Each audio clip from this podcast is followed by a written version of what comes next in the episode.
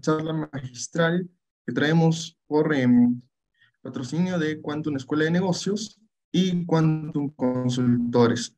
A continuación voy a hacer una, una breve presentación de em, la importancia justamente que tiene esta presentación para nosotros y cómo es que nosotros escogemos justamente ese tipo de, de charlas para, para ustedes. Entonces, ¿Qué es Quantum Consultor? Y justamente nosotros iniciaremos en, nuestra presentación, previo a, darle la palabra al doctor Ramón.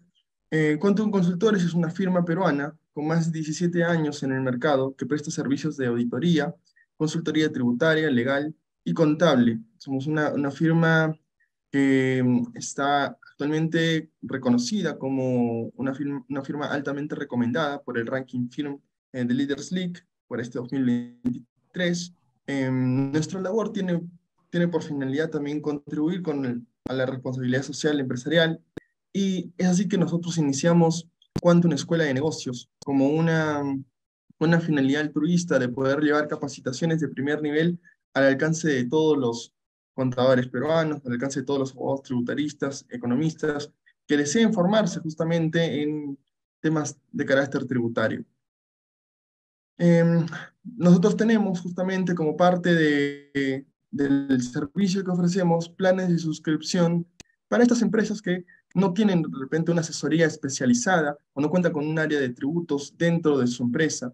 Y por ello tenemos estos planes de suscripción que ofrecen una capacitación permanente, una asesoría personalizada, eventos presenciales como el que estamos a, a puertas de, recibir, em, tenemos talleres especializados que ofrecemos también de forma mensual y en los cuales desarrollamos algunos contenidos más específicos y tocamos justamente temas que son de alto interés para las personas. Reuniones de networking, alertas y jurisprudencias que tenemos de forma diaria con una estructura basada justamente en la relevancia de los informes de la jurisprudencia que va siendo emitida por el Tribunal Fiscal, por el Poder Judicial o por informes de SUNAT y una plana docente de primer nivel. Es lo que justamente nos va a destacar y nos va a poner en un, punto bastante importante dentro de la, del mercado. Em, nuestros programas se han caracterizado justamente por su diversidad y porque hemos ofrecido programas que normalmente en el mercado no, no suelen estar. Estos programas de tributación empresarial o programas de fiscalidad internacional que tenían, tienen mucha relevancia hoy en día, dado las transacciones que se realizan entre empresas a nivel nacional y a nivel internacional, un programa de auditoría tributaria preventiva em, y un programa de especialización en NIF, muchos de los cuales han sido de gran aporte o resultan de gran aporte para nuestros asociados, para nuestros suscriptores y también para las personas que están interesadas en especializarse mucho más en esta, en esta rama que termina siendo muy interesante. Entonces, procedo a presentar al doctor Ramón, Em, la charla de hoy día va a tocar acerca, o va a tratar acerca de la sentencia del Tribunal Constitucional que tuvo un impacto justamente en la regulación de los intereses moratorios de deudas tributarias que se hallaban en litigio ante el Poder Judicial. Esta, um, sentencia es muy controversial porque hay diversas opiniones que encontramos en los medios respecto de sus alcances, respecto del de, em, impacto que ha tenido en la recaudación tributaria, y el doctor Ramón nos va a explicar justamente todos los puntos más relevantes de la misma. El doctor Ramón cuenta con 25 años de experiencia profesional, 17 de ellos como socio de KPMG y de Deloitte en Perú, dos como gerente legal de Nicolini Hermano y cinco como asociado del estudio Ferrero Abogados. Es abogado titulado por la PUC con estudios de maestría de Derecho Internacional Económico en la misma casa de estudios y diplomado de Derechos de las Finanzas en la Universidad, en la UPC ex profesor de la Maestría de Derecho Tributario de la Pontificia Universidad Católica del Perú y de la Maestría de Derecho Fiscal de la Universidad de Lima. Ha representado a la International Fiscal Association en el Grupo Peruano en Argentina, Francia y México. Tiene una amplia experiencia en el asesoramiento fiscal y corporativo a nivel local e internacional. Entonces, creo que sin una mayor premisa al respecto, le damos eh, la bienvenida y le damos el pase para que él pueda explicarnos justamente este tema tan interesante. Doctor, la palestra es toda suya. Yo dejo de compartir para que usted pueda compartir su, su exposición.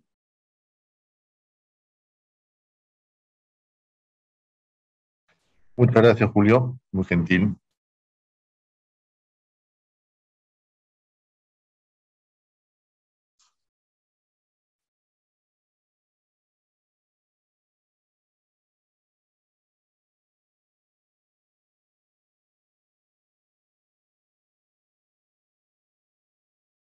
Eh, se ve la presentación ahí, ¿no? Sí, sí lo podemos observar. Ya, perfecto. Muchas gracias.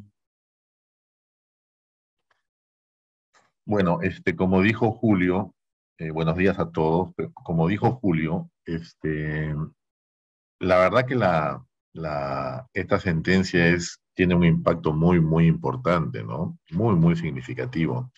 Este, tiene un impacto muy importante en tema, digamos, de, de cuantificación de deudas, de potenciales deudas tributarias. Fíjense que estamos hablando de potenciales porque se trata de, en general, de deudas que están en proceso de impugnación, no son deudas firmes. En consecuencia, cuando eh, se plantean algunos argumentos para decir que el Perú va a perder 12 mil millones de soles a raíz de esta, de esta sentencia, en el fondo es una afirmación efectista, ¿no? Es una afirmación efectista porque lo cierto que son casos que están en proceso de impugnación, que no se sabe todavía quién tiene la razón, si el contribuyente o SUNAT. En consecuencia, decir que eso es una pérdida de recaudación no es exacto, ¿no? Pero no, no es eso lo más importante. No es eso lo más importante. Yo les quiero en esta, en esta charla eh, digamos, presentar qué cosa dice la resolución, cuál es el antecedente, este, qué cosa es lo que es previsible esperar, cuáles son las consecuencias de, estas, de esta sentencia. Hay algunas preguntas muy interesantes que había compartido conmigo Julio antes de empezar la charla, unas preguntas realmente muy, muy, muy, muy interesantes. Este, y vamos a ir desarrollando todo esto conforme vamos, este, vamos, este, se va, se va generando esta charla. Fíjense, em, ¿cuál es el origen de, esta sentencia? Esta sentencia versa sobre una acción de amparo. Es una acción de amparo. No es una acción de inconstitucionalidad, que son cosas diferentes. Esta es una acción de amparo una empresa siente, siente que hay derechos constitucionales, constitucionales violados y va a la, a la va a las cortes a buscar protección constitucional. Fíjense, es importante el antecedente, no se trata de un caso contencioso administrativo, no, es un caso que tiene como origen una pretensión de tipo constitucional. Es una acción de amparo. Este, ¿Qué cosa planteó esta empresa? Esta empresa dijo que acudía, acudía a protección constitucional porque sentía que había vulneración de sus derechos fundamentales a un procedimiento sin dilaciones indebidas. Miren ya, por favor. Los contribuyentes tienen derecho a acudir a procesos impugnatorios, tienen derecho a impugnar y que el procedimiento no sufra dilaciones indebidas. Tiene derecho el contribuyente a formular peticiones y que esa petición sea respondida dentro de los plazos legales establecidos en las leyes. El contribuyente siente que tiene todo el derecho. Doctor Ramón, buenos días. Disculpe, ¿lo podría poner en modo presentación su material? Ah, a ver, a ver. Sí. ¿Ahí? Ahora sí, excelente. Muchas gracias, doctor Ramón. Ok.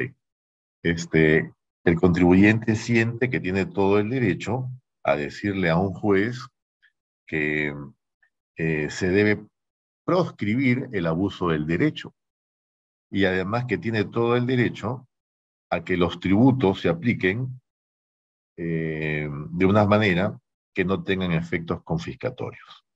Eso es lo que dice en su, acción de amparo. Tengo derecho a que el procedimiento se desarrolle sin dilaciones indebidas, tengo derecho a que mis peticiones eh, se resuelvan en el plazo legal, tengo derecho a que no se abuse de mi derecho, a que no se abuse del derecho, el derecho, digamos, por parte de, la administración tributaria a cobrar deudas, y el principio de que cualquier cobranza no puede, de, temas tributarios, no puede ser confiscatorio. Eso es lo que dice la acción de amparo.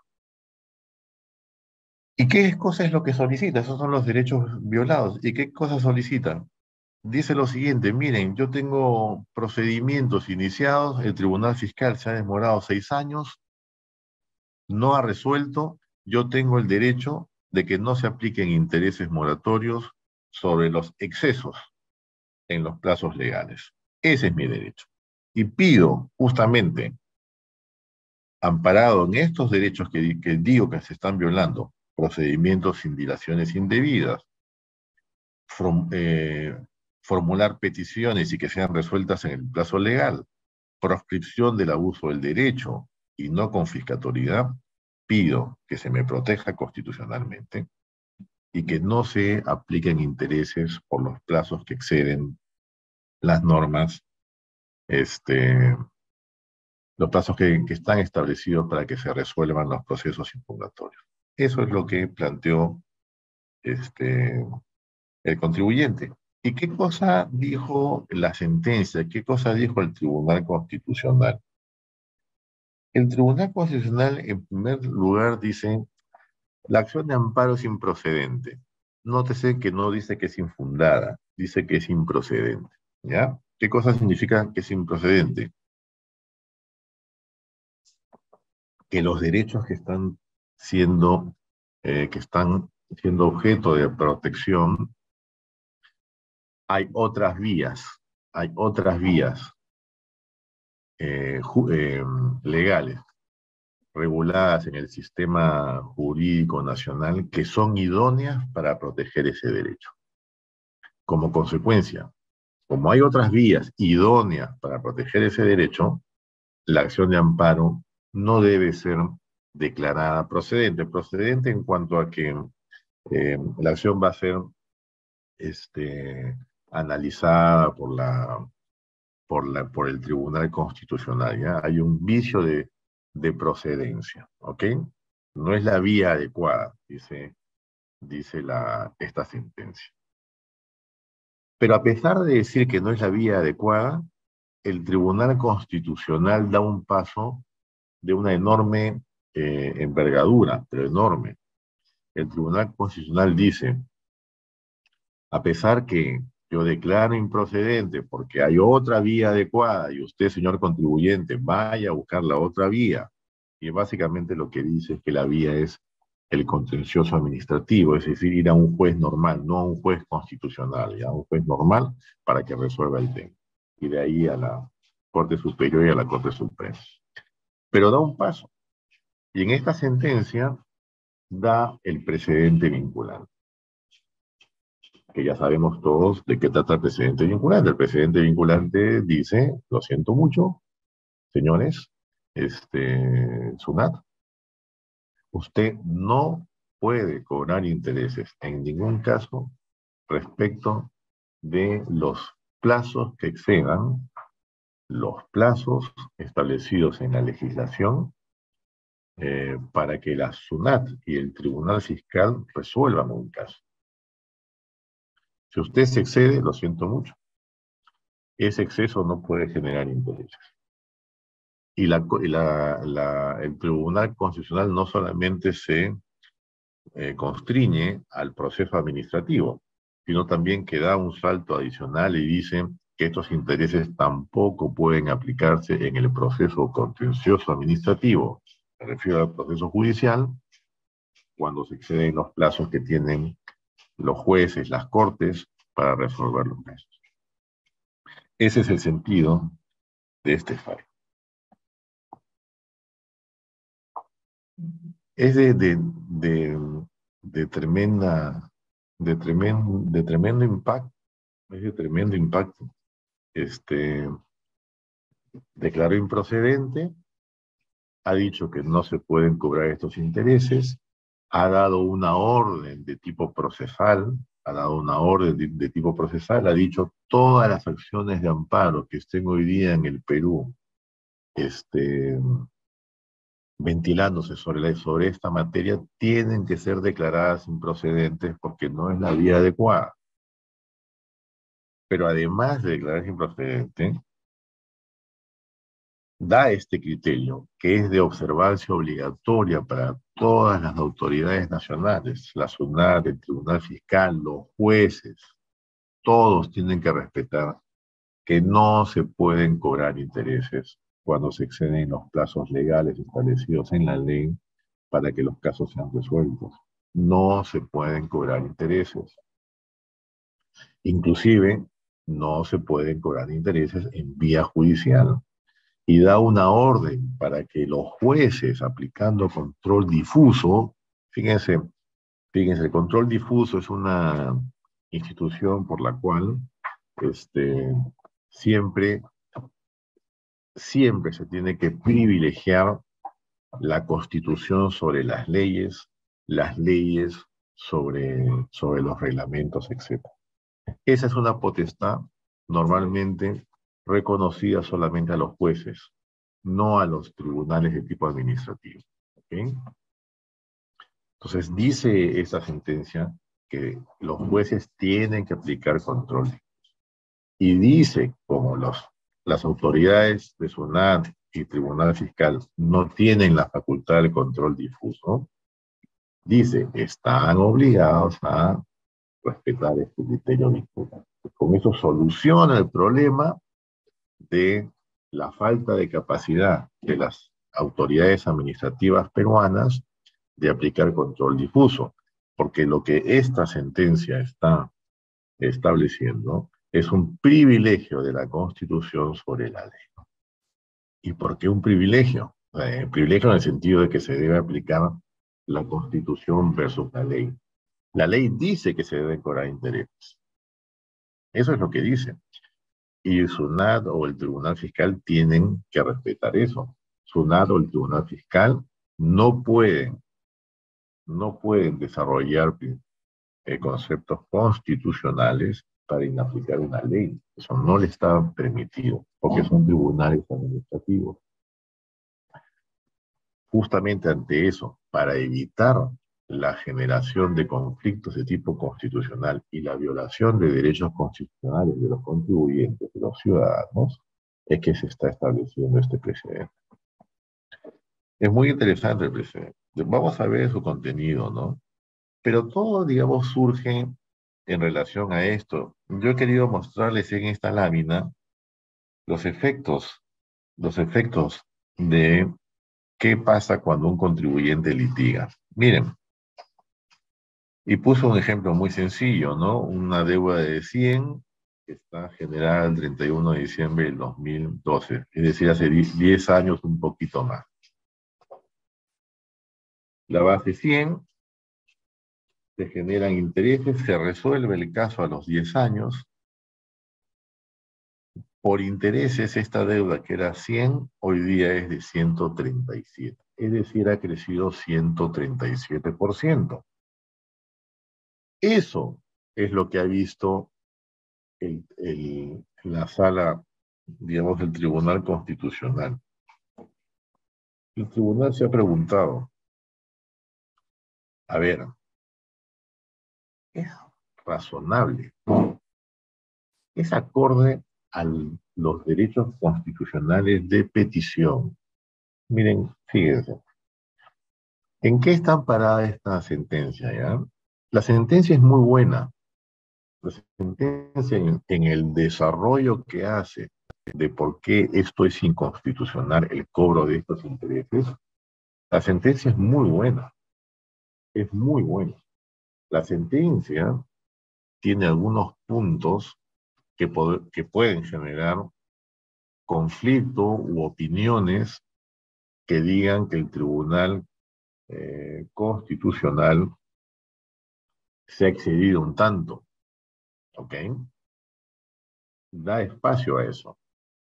Pero si nosotros nos olvidamos de eso y nos concentramos en el contenido de la sentencia, la sentencia es muy buena. Es muy, muy buena. Y la, la sentencia lo que está resguardando es el derecho que tiene un ciudadano o un contribuyente a hacer peticiones al Estado y hacer peticiones que sean resueltas en los plazos establecidos en la ley. Eso es lo que está protegiendo eh, esta sentencia del Tribunal Constitucional. Es muy buena, es muy buena. Fíjense este caso, 137% en 10 años. Miren, les voy a contar una, anécdota que es al revés, ¿no? Que es al revés.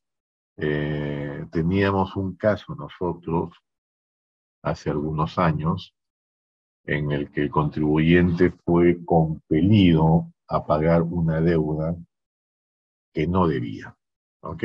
Pero fue compelido. Entonces el contribuyente la pagó bajo reserva y eh, se defendió. Y el proceso duró muchísimos años, muchísimos años. Eh, pero muchísimos, muchísimos, ¿eh? 20 años. En donde FUNA decía que no debía devolver. A pesar, fíjense ustedes, miren, ¿ah? a pesar que el contribuyente en amparo había tenido protección constitucional en última instancia, en el sentido de que no debía esa deuda, no la debía. A pesar de esa claridad y de un fallo de amparo, Sunan no quería devolver. No impugnaba y las impugnaciones duraban mucho tiempo y duraron 20 años. ¿Qué pasó? Que cuando al final Sunat eh, devuelve, este, devuelve pues aplicando la tasa TIN, esta tasa. Y, y, además con mayor gravedad, porque me acuerdo que en una época la, también se, el cálculo era con capitalización de intereses, entonces la verdad que era una bola de nieve enorme, mucho más de lo que estamos viendo acá. Este, cuando iniciamos el trámite y SUNA devolvió porque tenía que devolver, ya había sentencia firme, este, eh, le informamos pues al, cliente de que ya nos, habían, nos iban a devolver. Este era un cliente que tenía como gerente general un hombre muy, muy, muy correcto, era un tipo muy decente, muy, muy decente, extranjero, con una gran formación académica. Y él me decía, Ramón, esto nunca nos va a devolver. Y yo le decía, mira, nos lo tienen que devolver porque el Perú es un Estado de Derecho, nos lo deben devolver. No, mira, Ramón, yo no creo que nos devuelvan. Yo creo que sí nos lo van a devolver. Tengamos paciencia, vamos a tener que luchar, pero no, no nos van a devolver. Efectivamente lo devuelven. Pero cuando lo devuelven, le llega el cheque, me acuerdo a la gerencia legal, recibe el cheque, muy, muy contento, informan al gerente general de la cifra, y él me dice, me llama por teléfono y me dice, Ramón, ¿es verdad que nos han devuelto esto? Yo le digo, sí, y es verdad, porque lo que se aplica es la tasa de interés TIN. La tasa de interés TIN es más o menos en aquellos años, ¿no? Eh, son como 15% al año, le digo. 15% al año. O sea, es un gran negocio, entonces me dijo, es un gran negocio entonces tener la plata en el Estado peruano. Yo le digo, bueno, es lo mismo que te cobran a ti cuando SUNAT eh, te dice que debes algo, es lo mismo. Acá la ley peruana ha tratado de crear una, una una situación, digamos, simétrica en el sentido de que si cuando tú debes te exigen esta tasa por los intereses, cuando SUNAT te compele a pagar sin razón, también te debe aplicar la misma tasa. Es una tasa alta. Este, definitivamente le dije yo, es en una inflación, además en esos años de inflación en el Perú no pasaba de dos puntos, pero yo tenía un rendimiento pues sacando la inflación casi de 12 puntos al año, era fantástico. ponga usted su plata, pelee con, con el Estado peruano de evoluciones y, va a ganar plata, ¿no? Esa era una, una, una situación. Este, pero es al revés, es lo mismo. Todo este tema de la cantidad de años que, que toma resolver un caso, nosotros tenemos casos de 10 años, 12 años, están ahí. Y es, este, y es inaceptable, ¿no? Es inaceptable que, para lograr protección o, tener yo el derecho de petición, el derecho de petición está muy bien desarrollado en la sentencia, el derecho de petición no solamente me da a mí el derecho de pedirle cosas al Estado. Señor, usted ha dicho tal cosa, eh, por favor contésteme, yo pienso que esto, contésteme. Le pido que usted haga esta cosa, infórmeme. Pero también el derecho de petición está expresado en el derecho de impugnar.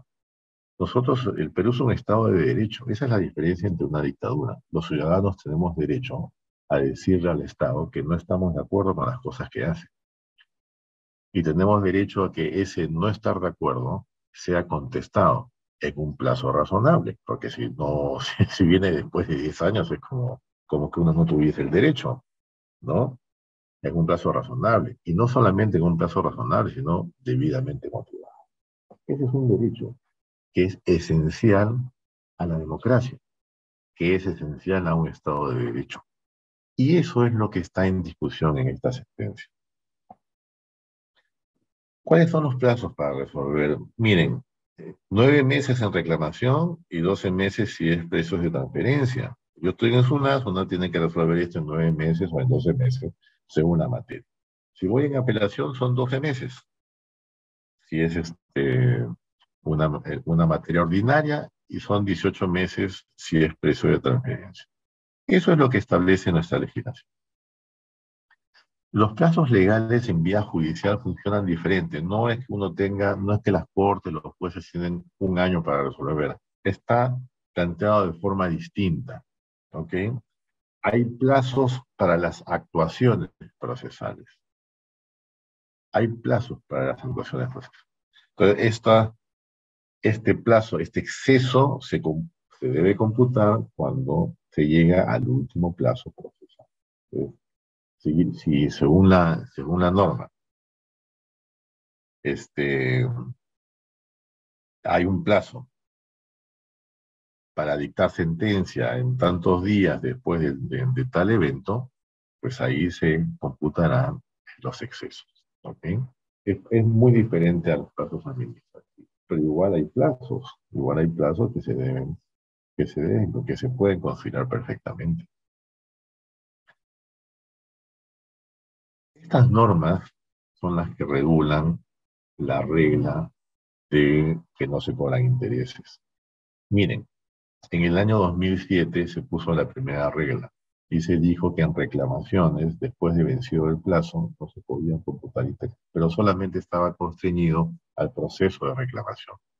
En el 2014, después de siete años, esta norma se amplía y también se incluyen a los procesos en el Tribunal Fiscal. Nosotros desde el 2007, o sea, hace 15 eh, años, o sí, 15 años, ya las leyes estaban viendo que no era razonable cobrar intereses por los excesos, ya era razonable.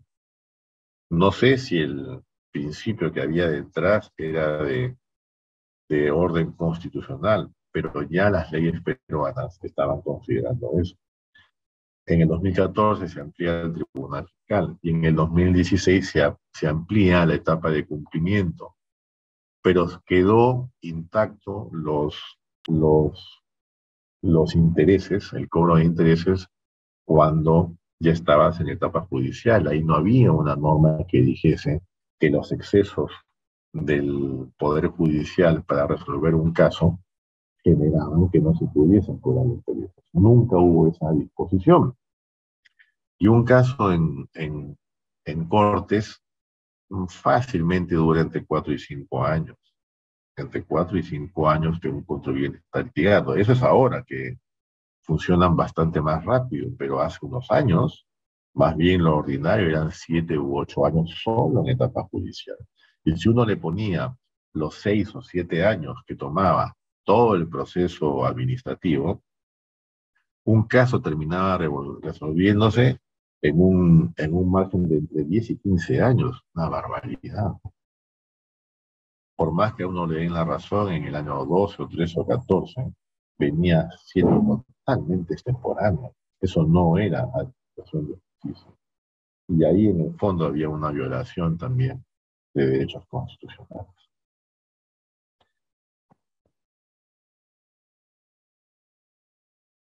Miren, y aquí viene, acá viene todo el tema, ¿ya? Porque esta sentencia del Tribunal Constitucional, eh, eh, SUNAT o el MEF, este, han interpuesto, eh, SUNAT ha interpuesto una acción de nulidad, han pedido la nulidad de la sentencia. ¿Y por qué? Miren, el precedente vinculado.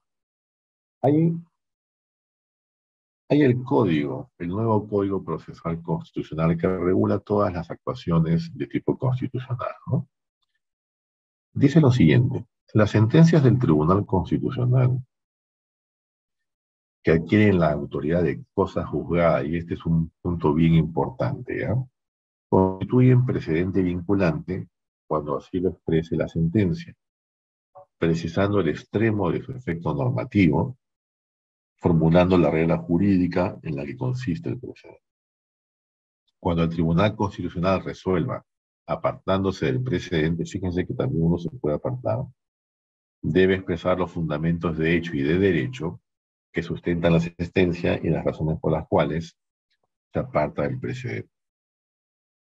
Entonces, ¿qué cosa está diciendo esto? Y esto es un argumento importante que está usando el Sunat y el Mer las sentencias del Tribunal Constitucional que adquieren la autoridad de cosa juzgada constituyen precedente vinculante cuando así lo expresa la sentencia, precisando el extremo de su efecto normativo. Y lo que se discute acá es que este es un caso en donde no hay cosa juzgada, porque, como les dije al comienzo, la acción de amparo fue declarada improcedente cuando se declara improcedente no se ve el fondo del asunto. En consecuencia, no, hay, no es un caso de cosa juzgada. Entonces, dice, dicen los, los abogados de SUNAT y del MEF que ahí ha habido una violación de las propias normas a las que está sometida el Tribunal Constitucional. También hay criterio jurisprudencial del propio Tribunal Constitucional sobre los precedentes vinculantes. Este criterio dice lo siguiente. La regla vinculante debe ser necesaria para la solución del caso planteado, por lo que el Tribunal Constitucional no debe fijar una regla cuando no se encuentra ligada al caso.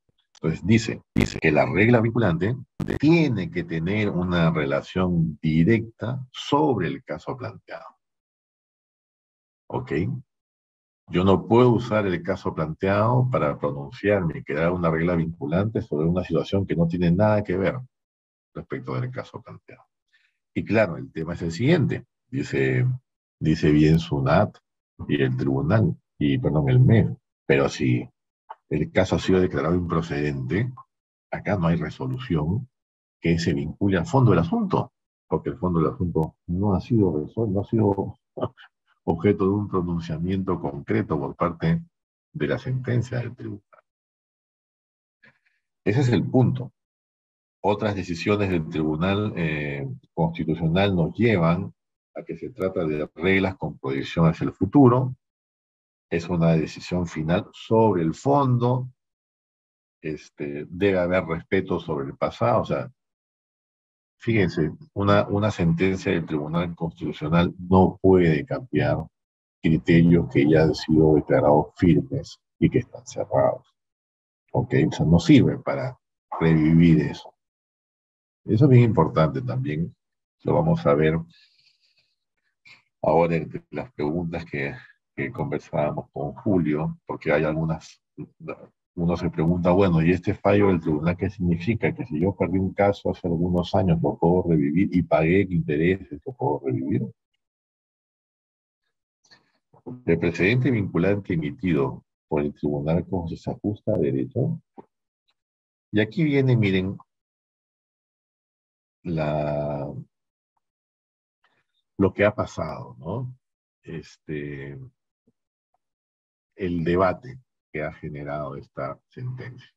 Yo les he dicho, a mí me parece que la sentencia en cuanto al contenido de por qué es inconstitucional que se cobren intereses cuando se exceden los plazos, es una eh, sentencia muy prolija, muy bien construida desde el punto de vista constitucional. Muy bien construida. Básicamente, ¿por qué? Porque está en juego este derecho constitucional, que es esencial a la democracia que es que un ciudadano o un contribuyente tiene el derecho constitucional de hacer peticiones. Que estas peticiones sean resueltas en plazos razonables. La ley ha establecido plazos.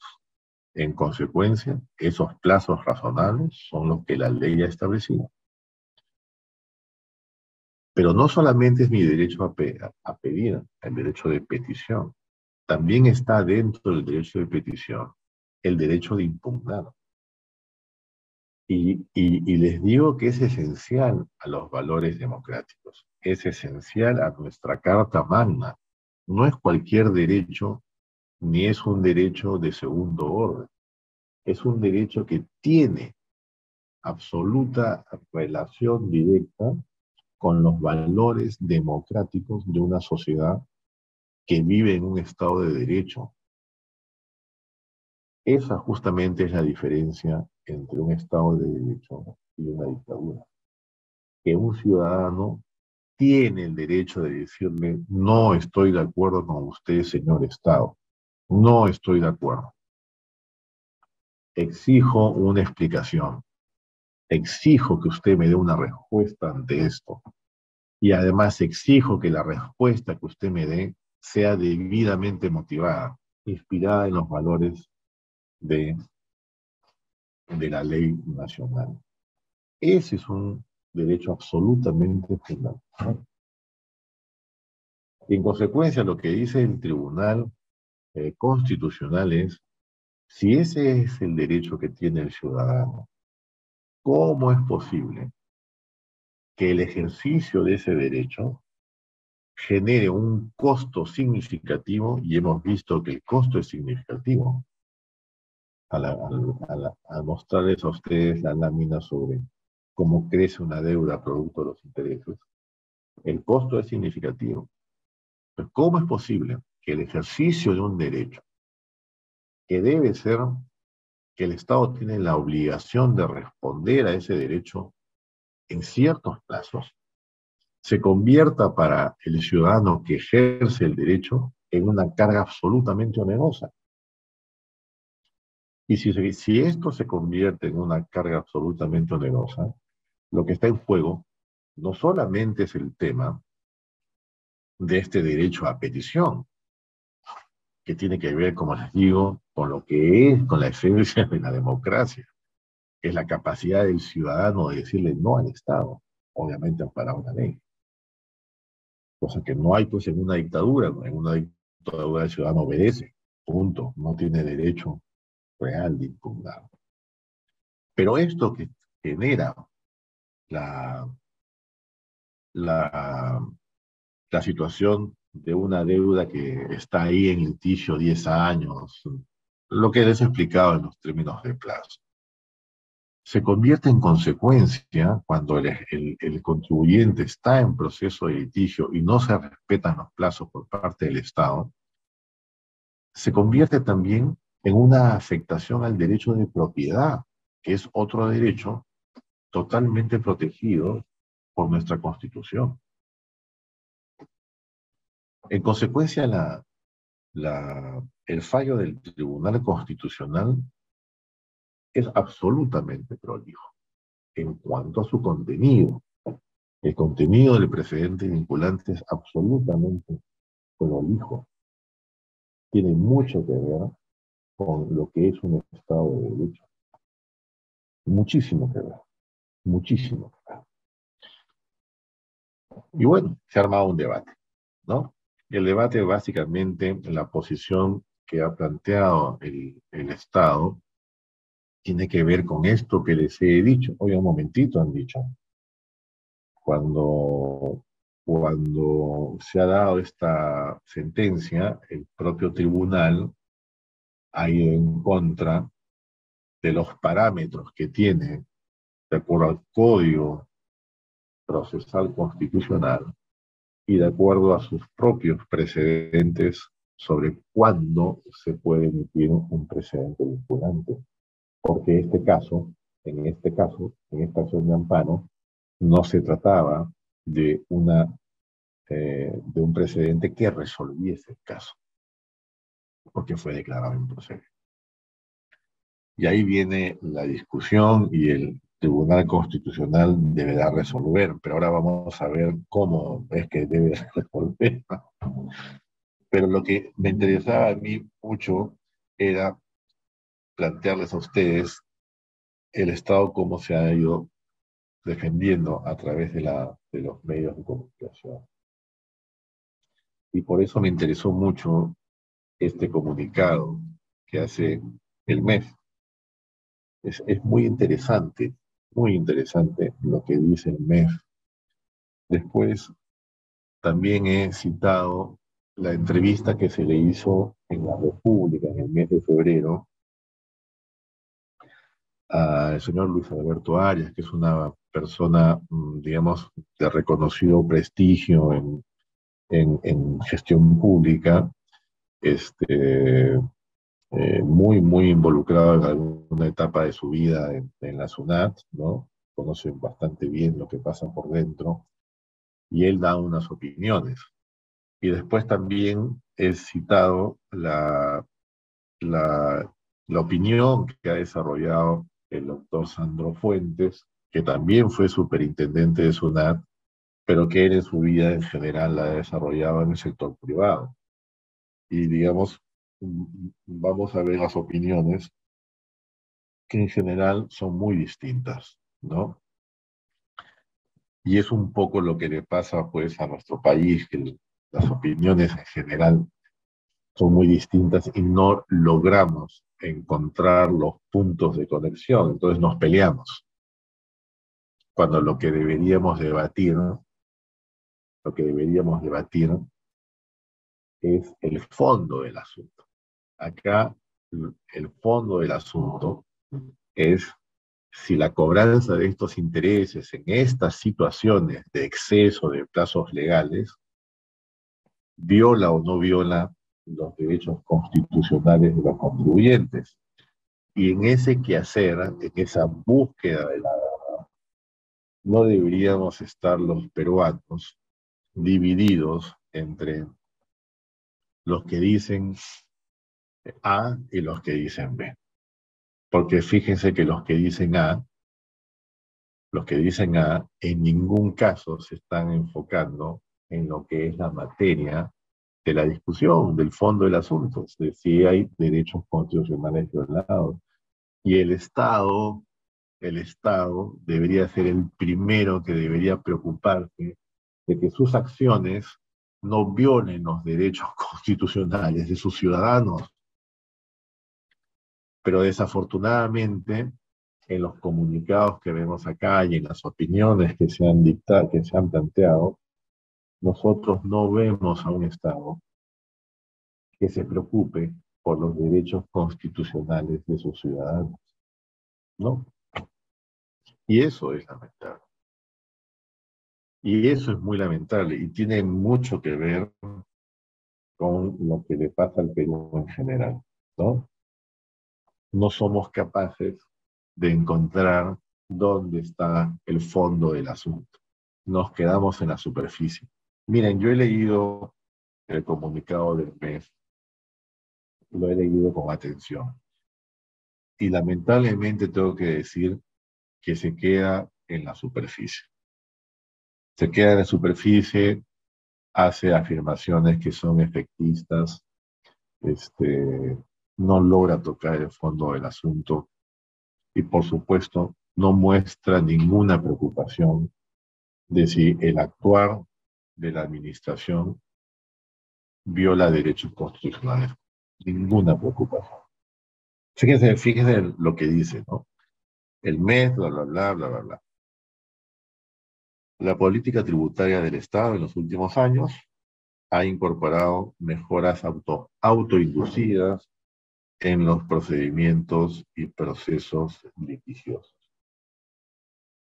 con el objetivo de agilizarlos, reducir costos para los administrados y aumentar la predictibilidad. Este, miren, acá hay un punto.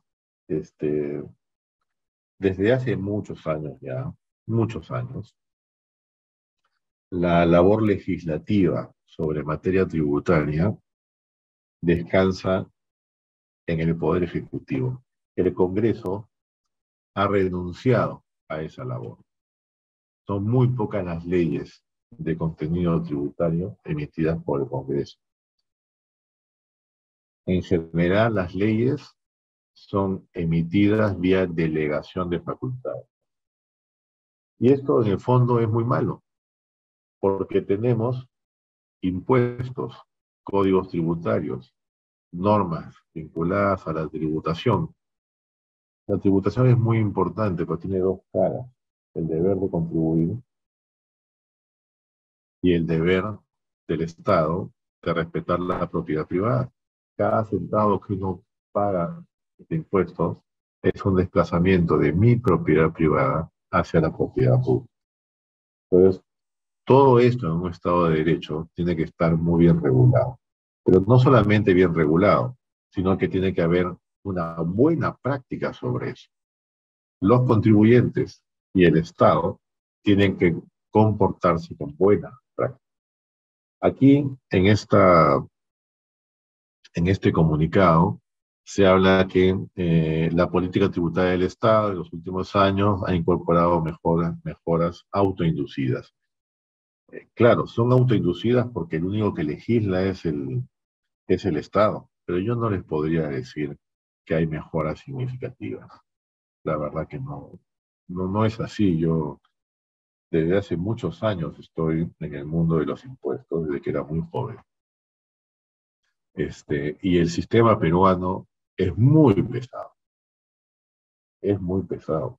Y fíjense, es muy pesado en qué? En que hay una brecha muy grande entre lo que dicen las leyes y cómo se practican esas leyes. Hay una enorme brecha. Enorme brecha. Este, ahora vamos a ver algunos algunas, eh, ejemplos, ¿no? Pero hay unas brechas enormes, enormes. Eh, los contribuyentes, los abogados de los contribuyentes. Yo defiendo a, a los contribuyentes hace muchos años, toda mi vida. Yo no, yo no he trabajado para el, para el Estado. Y no es, no es que tenga nada en contra de trabajar, me parece muy noble trabajar para el Estado, muy interesante, pero en mi vida profesional uh, le he volcado hacia el sector privado. Y lo que hemos visto en los últimos ya 20, 25 años es que eh, los procesos de fiscalización terminan construyendo deudas no porque, el, no porque se ha generado el, el, hecho imponible. Eso hay que aceptarlo. El hecho imponible no se ha generado. No hay una expresión de riqueza que no se grabó eh, de forma este, indebida. No, no, es, no son así los casos en España. Los impuestos que las contribuyentes están pagando cuando hay conflicto, cuando hay litigio, la mayoría de los casos son por temas probatorios, porque a SUNAT no le satisfacen las pruebas de contribuyente. No es porque se disputan grandes temas conceptuales. Son porque a SUNAT no le gustan las pruebas. Y ahí tenemos un enorme exceso. Y esta enorme cantidad de procedimientos tributarios que están ahí, que por eso duran años, porque el tribunal fiscal está rebasado. Rebasado. Fíjense, cuando llega un caso a su lo resuelve dentro de los nueve meses. SUNAT está cumpliendo con el plazo. Pero SUNAT, ¿cómo lo resuelve? Repitiendo lo que dijo fiscalización. Rarísimo los casos en donde uno gana algo en, el, en, etapa de reclamación. Es una repetición de lo, de lo que se hizo en la fiscal. Después vienen los casos así, a montón al Tribunal Fiscal. El Tribunal Fiscal no tiene capacidad para resolverlos en un año. No, no la tiene. No la tiene. Necesito que hay un perrito acá que está fastidiando. No la tiene.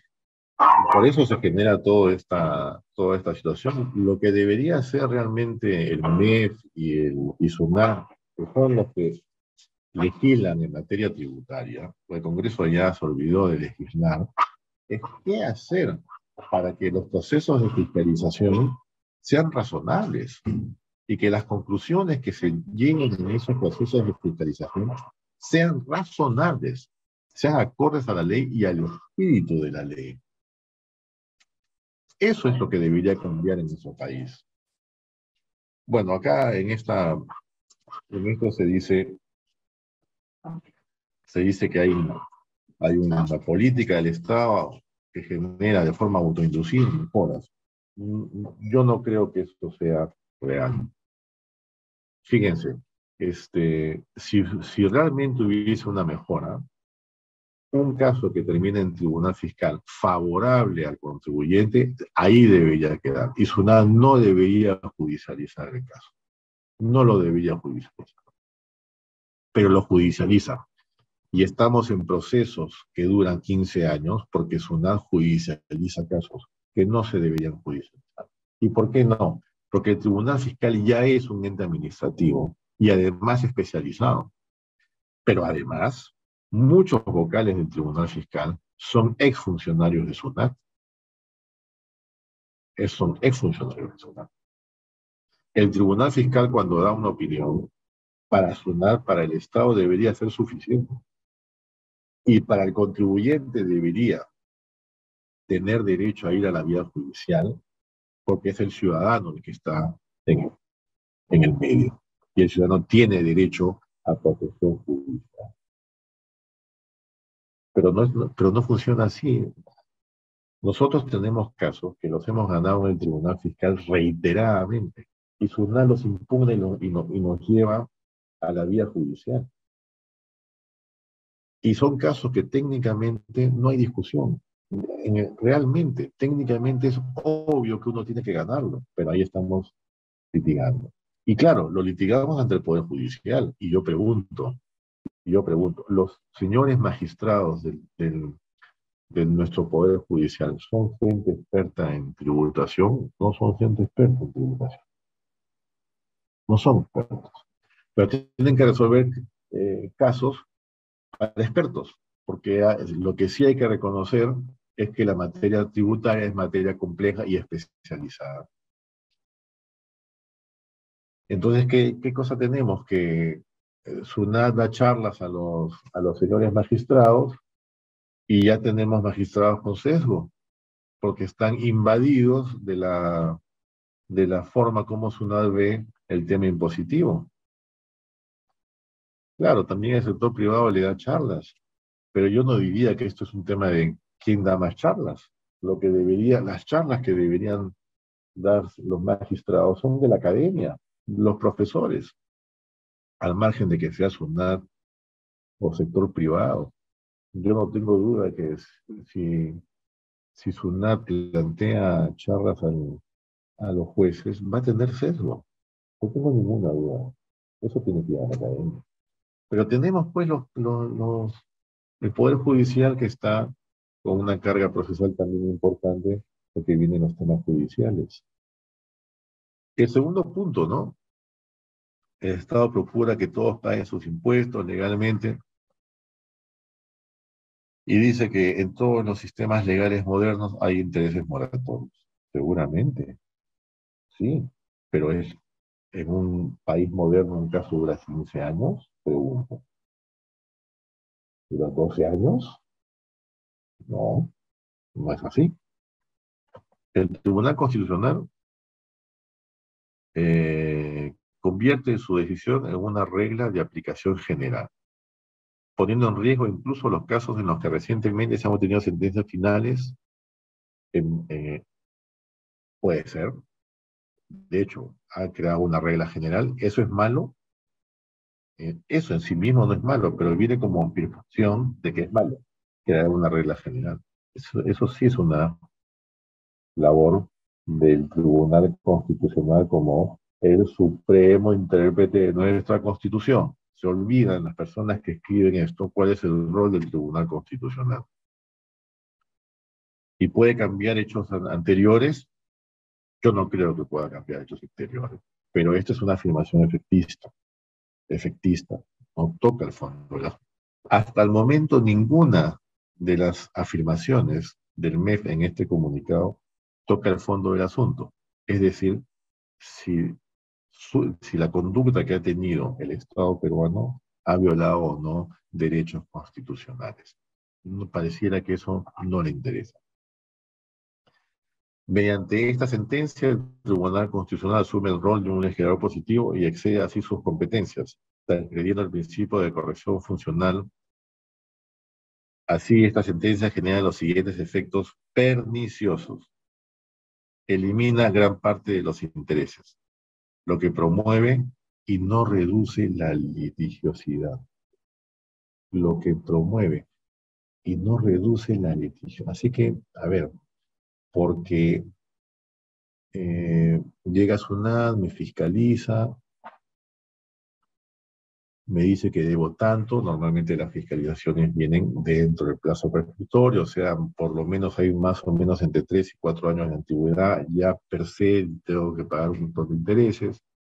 Además, cuando las personas han escrito a esto, se han olvidado que uno tiene que pagar una multa del 50% de eh, lo supuestamente omitido. Sé que hay gradualidades, pero la gradualidad yo me puedo coger en determinadas circunstancias cuando acepto la situación, pero si yo siento que esto no es este, yo no debo. Yo acepto, yo no debo esto. Tengo derecho a impugnar, tengo derecho a decir al Estado, yo no debo esto, señor, mire usted esto, mire usted lo otro, mire usted lo otro. Este, entonces dicen acá, se elimina gran parte de los lo que promueve y no... Yo no veo por qué esto eh, digamos, lo que promueve la litigiosidad. ¿Ustedes creen, digamos, es válido ponerse y afirmar que un contribuyente quiere tener un litigio de 10 años? ¿Ah? ¿Ustedes creen que eso es razonable decir esto que están diciendo acá? Que los contribuyentes se se sientan en la mesa del directorio o con la gerencia y dicen, política de la compañía, vamos a litigar. Todo lo que venga se litiga, porque así, dentro de unos años, como se van a demorar 10 o 12 años, este, voy a pagar un poco menos. eso es una... ¿Es real decir eso? O más bien las empresas se sienten hartas de tener que litigar porque a SUNAT no le gustó esta prueba, la considera insuficiente, o considera que las cosas que hace la compañía no son técnicamente bien construidas. Porque yo también tengo casos en donde la SUNAT, un caso, por ejemplo, de derivado financiero, un tema muy complejo, ¿no? En el desarrollo, donde le dicen al contribuyente que todo lo ha hecho mal, le dicen, usted, señor, no debió hacer derivado usted debió hacer otro derivado porque el derivado que usted hizo le generó perro. Dios mío. Dios mío. ¿ah? Dios mío. Una persona, digamos, que no tiene la formación para hablar de derivados, termina diciendo, dándole instrucciones a los que sí saben de derivados sobre cómo hacerlo. ¿Ah? Esta es una, una afirmación absolutamente inexacta. Y después la siguiente, ¿no? Va en contra de la política de tributaria desarrollada por el menos los últimos 30 años. Y eso es algo, digamos, significativo. Yo debo renunciar a la confesión de un derecho constitucional porque va en contra de la política del mes. ¿Qué, qué, qué afirmación es esa? Esta sentencia genera en la práctica una amnistía quienes no pagarán la compensación del Estado por el pago oportuno, penalizando a los buenos contribuyentes que sí pagaron. Se genera un trato discriminatorio en el de los buenos contribuyentes. Es un mal contribuyente el que cumple con sus obligaciones, etcétera, viene su área y dice, mira, a mí no me parece que este gasto sea deducible porque estas pruebas que tú has mostrado a mí no me gustan. Sabes qué cosa, mira, yo creo que tú no eres un buen contribuyente porque piensas que el tratamiento de este concepto es así, yo pienso diferente, entonces tú eres un mal contribuyente. miren los mensajes que hay detrás de este comunicado. Miren los mensajes. Nosotros tenemos un Estado de Derecho en este Estado de Derecho, el derecho de petición y de impugnación es un derecho constitucional. Es un derecho que marca la esencia de la democracia de un país.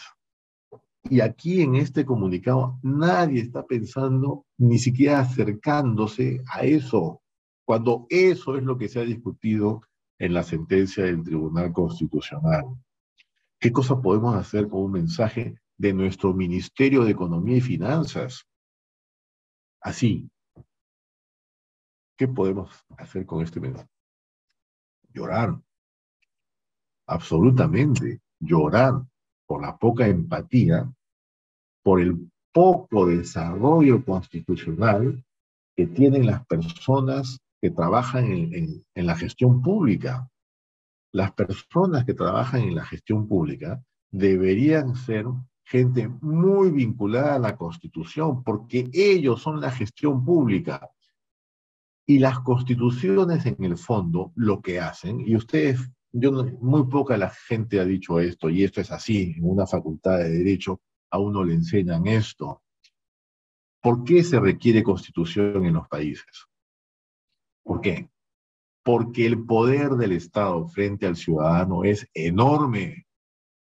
El poder del Estado frente a un ciudadano es enorme. ¿Y por qué se requiere una constitución? Porque se tiene que limitar ese poder. Si no, los ciudadanos se vuelven en esclavos. Por eso es. Entonces, las personas que están en la gestión pública, cuando se manda este comunicado, algo tienen que sentir sobre los derechos constitucionales que establece nuestra constitución y nada, nada está, nada parece importarle a las personas que han hecho este, este comunicado. Yo te leo estas cosas. según estimaciones de la SUNAT, la sentencia genera un costo fiscal de 12 mil millones. Pero usted se ha preguntado si el costo fiscal de los 12 mil millones viola derechos constitucionales. ¿Le importa eso a usted, señor Mel? ¿O es válido que a un ciudadano peruano los violen por 12 mil millones. Eso es válido. Esto es una afirmación totalmente efectista, pues. Claro, uno dice 12 mil millones, ah, no, no, eso es mucho. Sí, seguramente es mucho. Pero la pregunta que uno se tiene que hacer antes es, ¿y tiene derecho el Estado peruano a cobrar eso? Desde, dentro de nuestro marco constitucional, ¿tiene derecho? la respuesta es no, no tiene derecho, lo ha dicho el Tribunal Constitucional, ya más bien dicho, no tiene derecho. Y entonces, ¿no debería más bien en un comunicado, en vez de decir, perdónenme a los que les he cobrado por mis ineficiencias, discúlpennos, yo he hecho las leyes y nunca he reparado en esto. Recién en el 2007 es la primera la primera vez que repara en esto y después falta siete años para darse cuenta que el Tribunal Fiscal también tenía que estar sometido y no se atrevió a dar el salto en la vía judicial a pesar de que SUNAT impugna con frecuencia fallos importantes. No, no lo pensó. Dios mío. Debido a los efectos perniciosos, el sector ha presentado, bla, bla, bla, espera, ta, Él dice, en fin, la verdad que el comunicado es absolutamente decepcionante y es todo lo contrario a lo que ha debido decir el MEF. El MEF ha debido decir, señores contribuyentes, señores ciudadanos del país, hemos recibido una sentencia del Tribunal Constitucional. Este, esta sentencia se enfoca en la protección de derechos constitucionales.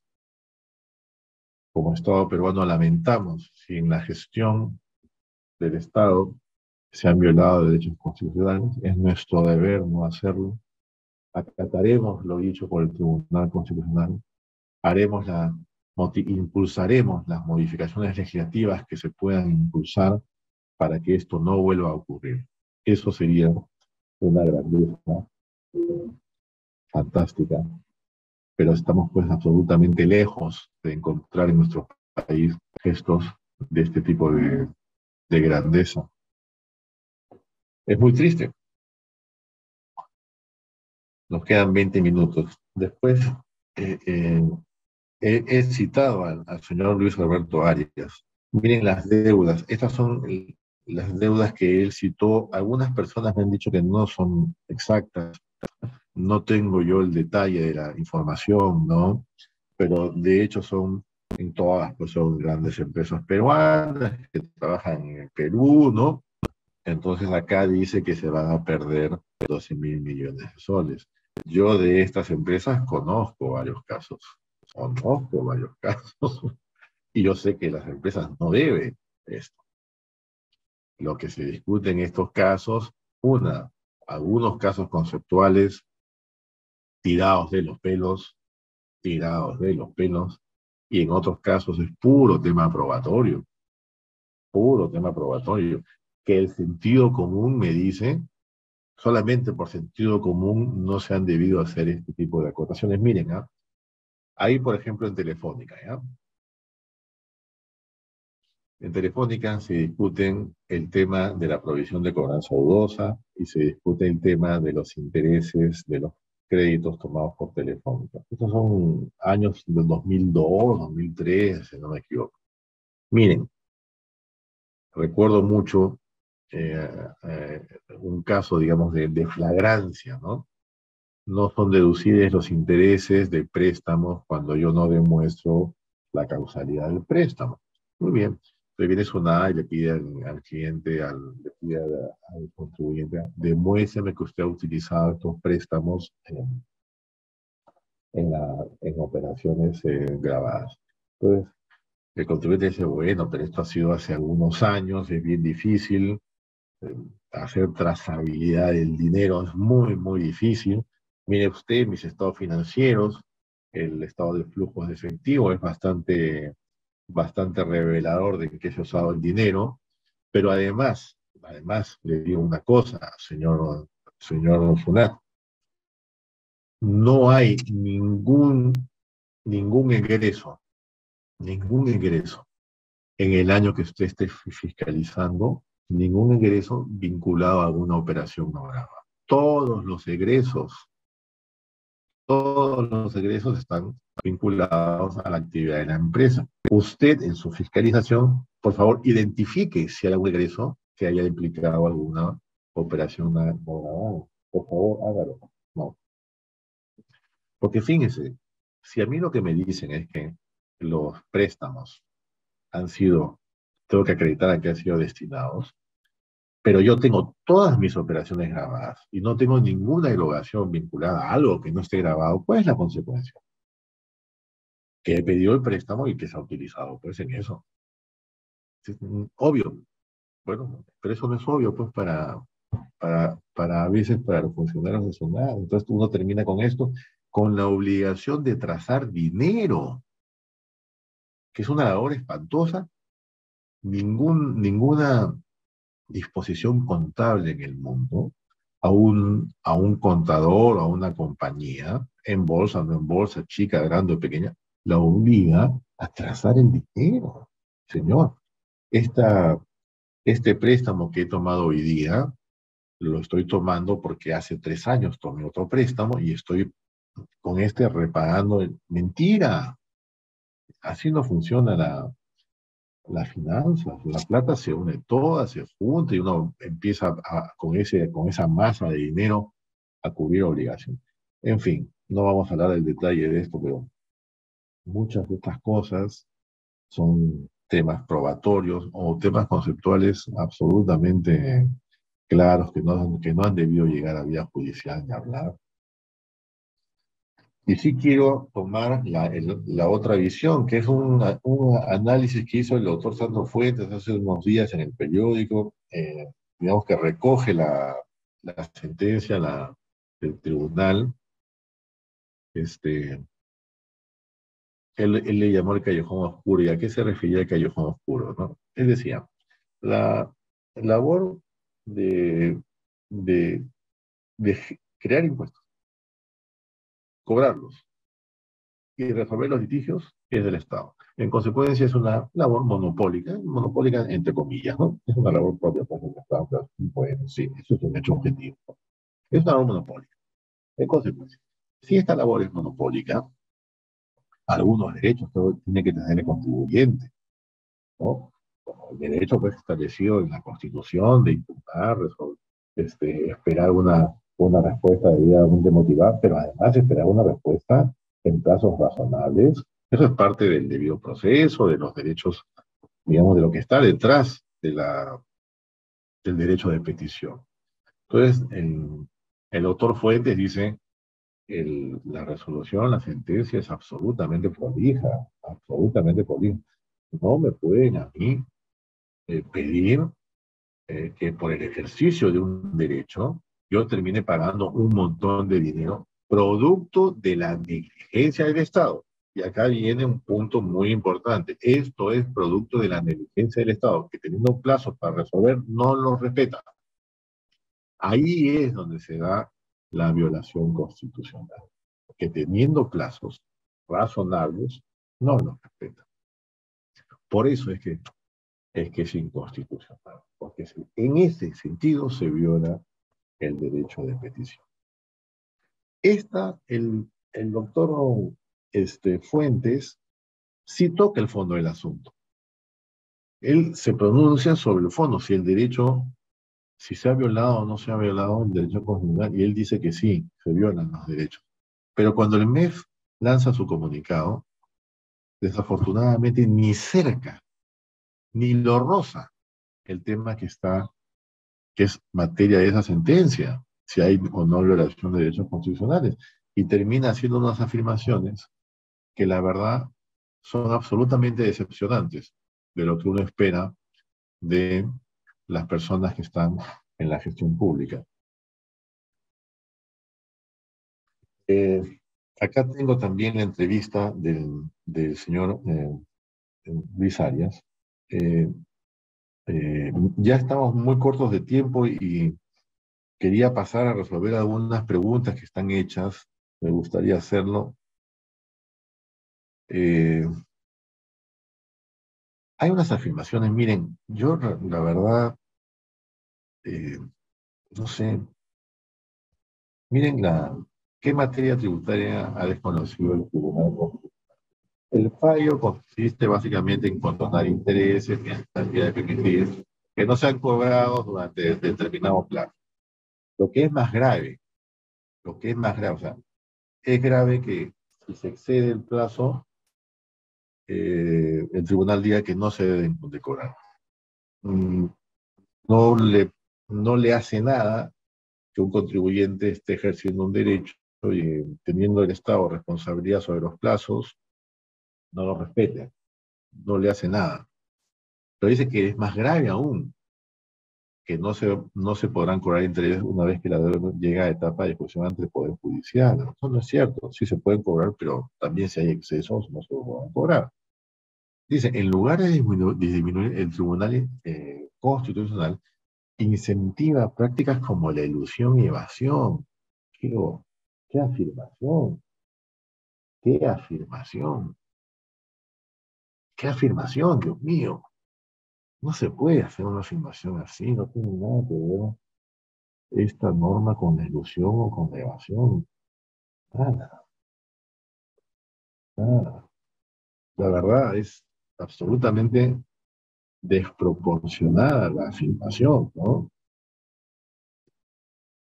Este, y después en la segunda habla de un desequilibrio en la cancha, porque dice que ahora todo el mundo va a querer litigar, nadie quiere litigar, y con esta norma tampoco, con esta tampoco se va a querer litigar, por favor.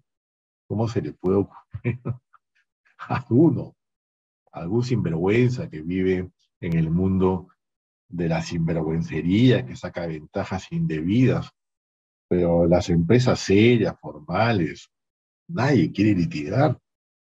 ¿Ustedes, ustedes creen que para los jefes de impuestos de una compañía, digamos, de un estándar eh, alto, ¿ustedes creen que eh, esta, este encargado de impuestos, el gerente de impuestos, el propio CFO, el gerente financiero, ¿ustedes creen que está feliz de decirle a su directorio, a su gerencia general, ha terminado el proceso de fiscalización y nos han acotado 80 millones de soles? ¿Ustedes creen que alguien quiere eso? ¿Ah? ¿Alguien quiere litigar? ¿Y ustedes creen que este, este gerente financiero, cuando tiene que explicarle al directorio lo que ha pasado, va muy suelto de huesos y le dice, ah, pero no se preocupe, litigamos, litigamos y ganamos. ¿Ustedes creen que eso es así? ¿O es todo lo contrario? Yo no quiero litigar, yo no quiero tener problemas con SUNAT, tenemos procedimientos, protocolos serios para que se paguen los impuestos como corresponde. ¿Puedo tener una divergencia con SUNAT? Sí, la puedo tener. Esperemos que la divergencia sea razonable y iremos a un litigio si pensamos distinto. Espero que no sea irrazonable. Lamentablemente muchas son irrazonables. por favor. En fin, hay más. Pero Sunat ha dicho, vamos a, saltar esta parte porque ya nos queda muy poquito, Sunat ha dicho eh, que no está de acuerdo con esta sentencia, ha pedido una unanimidad con el MEP, porque eh, el caso es una acción de amparo que se declara procedente. No es un caso en donde se resuelva el fondo del asunto, no es un caso que genere cosas juzgadas. ¿Ya? Esa es la visión. Se puede declarar la nulidad, eso es lo que está pidiendo SUNAT, pero se puede declarar la nulidad lo que dice el artículo 121 del Código Procesal Constitucional. Contra las sentencias del Tribunal Constitucional no cabe impugnación alguna. En el plazo de dos días, a contar desde su notificación, el tribunal de oficio o instancia de parte puede aclarar un concepto o subsanar cualquier error material o omisión. Pero no es posible impugnar. Si me pueden pedir una aclaración y puedo aclarar, si puedo corregir un error material. ¿Qué ha pasado en la vida real? Si han habido nulidades, y están acá algunas, pero fíjense, las nulidades que han habido no son sobre el tema de, en el fondo, el sentido del fallo. Son sobre temas más de índole procesal. Se declaró nueva la sentencia, debido a que no se notificó a las partes que se había llamado a otro magistrado para que diriman. No se notificó un acto procesal. ¿Qué, ¿Qué, daba pie cuando se busca un dirimente, a uno nuevo, porque están empatados? Este, a ese dirimente el, contribuyente o el que acude en una acción constitucional tiene derecho a hacerle unos alegatos, de explicarle y hacerle un informe oral. Entonces, como en este proceso hubo esa falla procesal importante, ante el petitorio se declaró la nulidad para que se emita una sentencia con esta susanándose esta falla. Eh, en la siguiente es algo muy parecido. Este,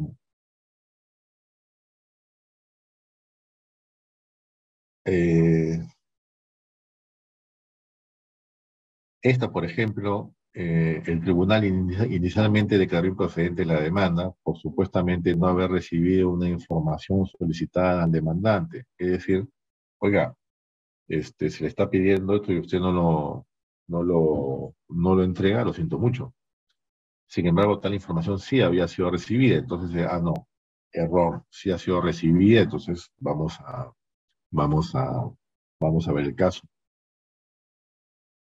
Y lo mismo en el, en el siguiente, se tomó eh, en cuenta como prueba un documento que de modo expreso había sido declarado nulo en una eh, sentencia anterior del tribunal. Entonces, hay situaciones en donde sí se puede dar una nulidad, pero no son situaciones que versen sobre el sentido del fallo en sí mismo.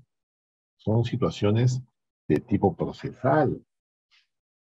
Entonces, ¿qué cosa es lo que debería pasar acá? Lo que debería pasar es que el, tribunal rechace de plano el, pedido de nulidad porque lo que está, lo que está pidiendo, lo que está pidiendo el, el MEF, SUNAT, es que se declare la nulidad porque la materia versó sobre un tema de procedencia, que se además se declaró improcedente. ¿Y por qué se va a declarar nulidad? La verdad que ah, seguramente va a pasar eso. Porque el tribunal, cuando resuelve el caso, es muy consciente de que el caso es uno sobre el cual se está declarando la improcedencia. A pesar de eso, a pesar de eso, el tribunal dice, a pesar de que este caso es solo una improcedencia y no es una cosa juzgada, tengo que dar un paso sobre el fondo de la materia que se estaba discutiendo. Porque tengo que dar ese paso porque me es muy importante, como supremo intérprete de la Constitución, que se proteja el derecho constitucional que estaba invocado en esta sentencia. Para que esta protección efectivamente sea eficaz a nivel administrativo y sea eficaz a nivel judicial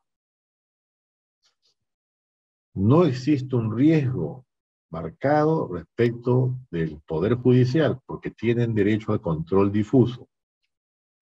Pero sí existe un riesgo muy grande de desprotección constitucional en el caso de la vía administrativa, porque ni SUNA ni el Tribunal Fiscal tienen, tienen derecho al control difuso.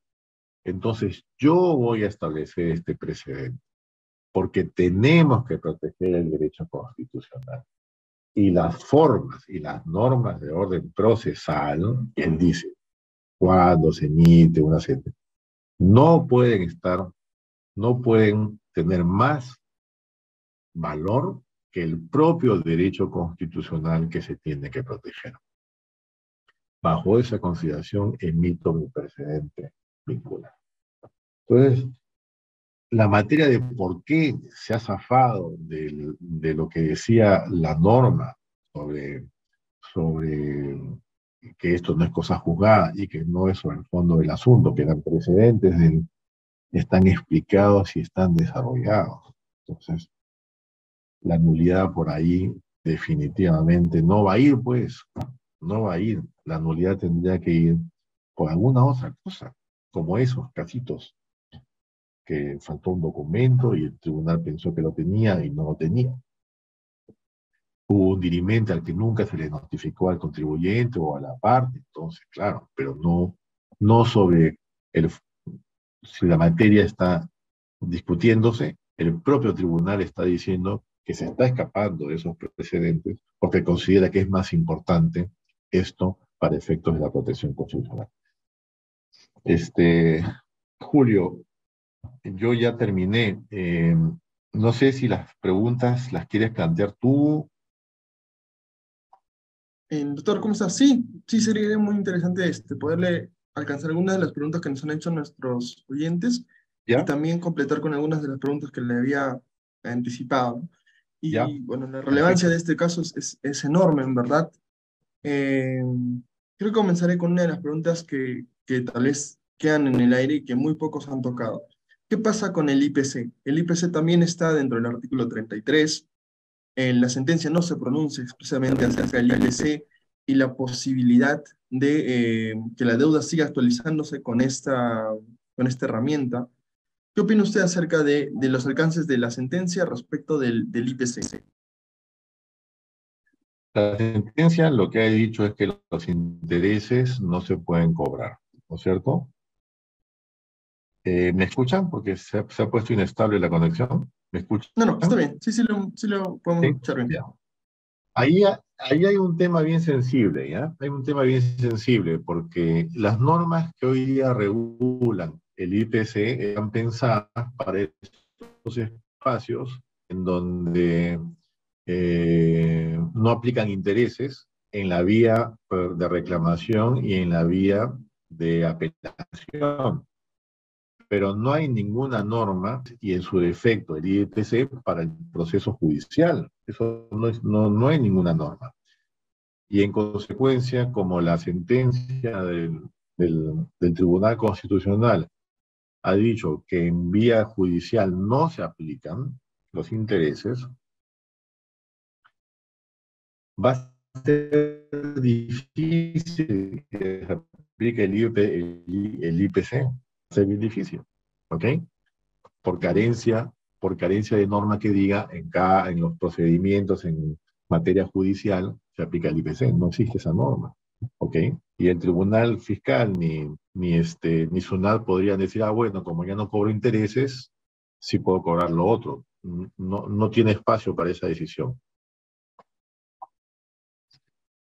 Ahora, debemos recordar también cuando, si un contribuyente, por ejemplo, pierde en segunda instancia, es decir, el tribunal, el tribunal fiscal da un fallo en contra de los intereses del contribuyente, ya está expedito, digamos, el camino de SUNAT para cobrar la deuda. Es decir, la única forma de que no podría cobrar una deuda sería a través de una medida cautelar que pudiese eh, interrumpir este cobro efectivo que podría hacer SUNAT. En su experiencia, doctor, ¿es, eh, ¿es usual que el Poder Judicial concede estas medidas cautelares? ¿Y por qué hago esta pregunta? Porque la sentencia del Tribunal eh, Constitucional nos dice que si se supera el plazo establecido en el código, en la ley del procedimiento contencioso administrativo, para poder expedir una sentencia, tampoco deberían aplicarse intereses moratorios en este tiempo, ¿no? O sea, en el tiempo que se resuelve la demanda, por así decirlo. Sí, sí, sí. Pero es un poco irreal porque ya sería una deuda exigible válidamente, ¿no? a menos de que tengas tu medida cautelar. ¿Qué opina usted de ese tema?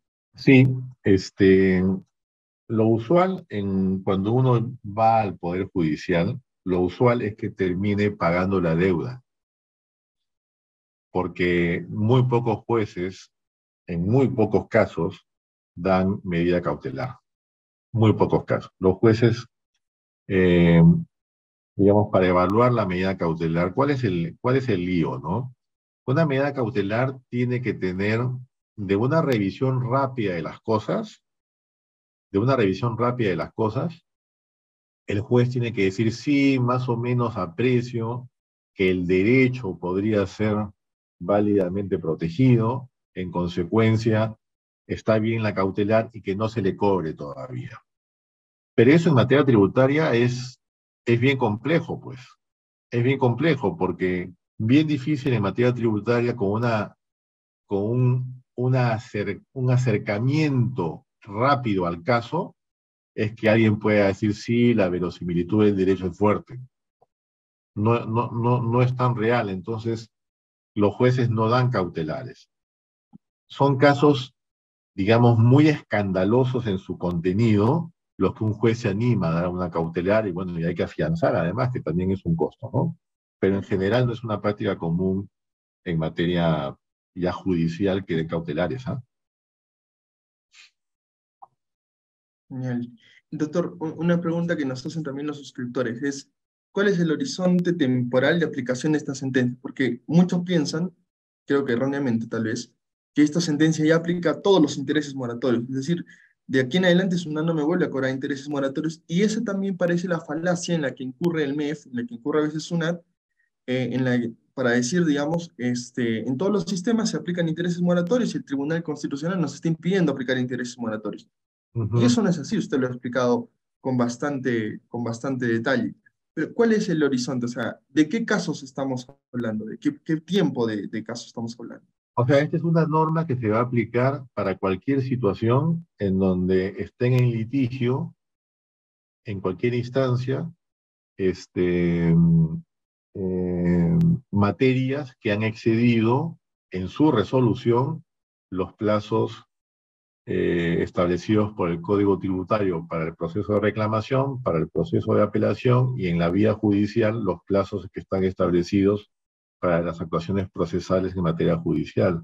O sea, realmente aplica a todos los casos que hoy día están de alguna forma en litigio. Aquellos casos que están dentro de los plazos, este criterio del tribunal no, no aplica. Si SUNAR resuelve en nueve meses, perfecto. Si el tribunal fiscal resuelve dentro de un año, perfecto. Si una corte resuelve en los, en los plazos que están establecidos en las normas procesales, perfecto, esta norma no, no, no le va a aplicar solamente para los excesos, pero por supuesto que sí hay bastante exceso, pues.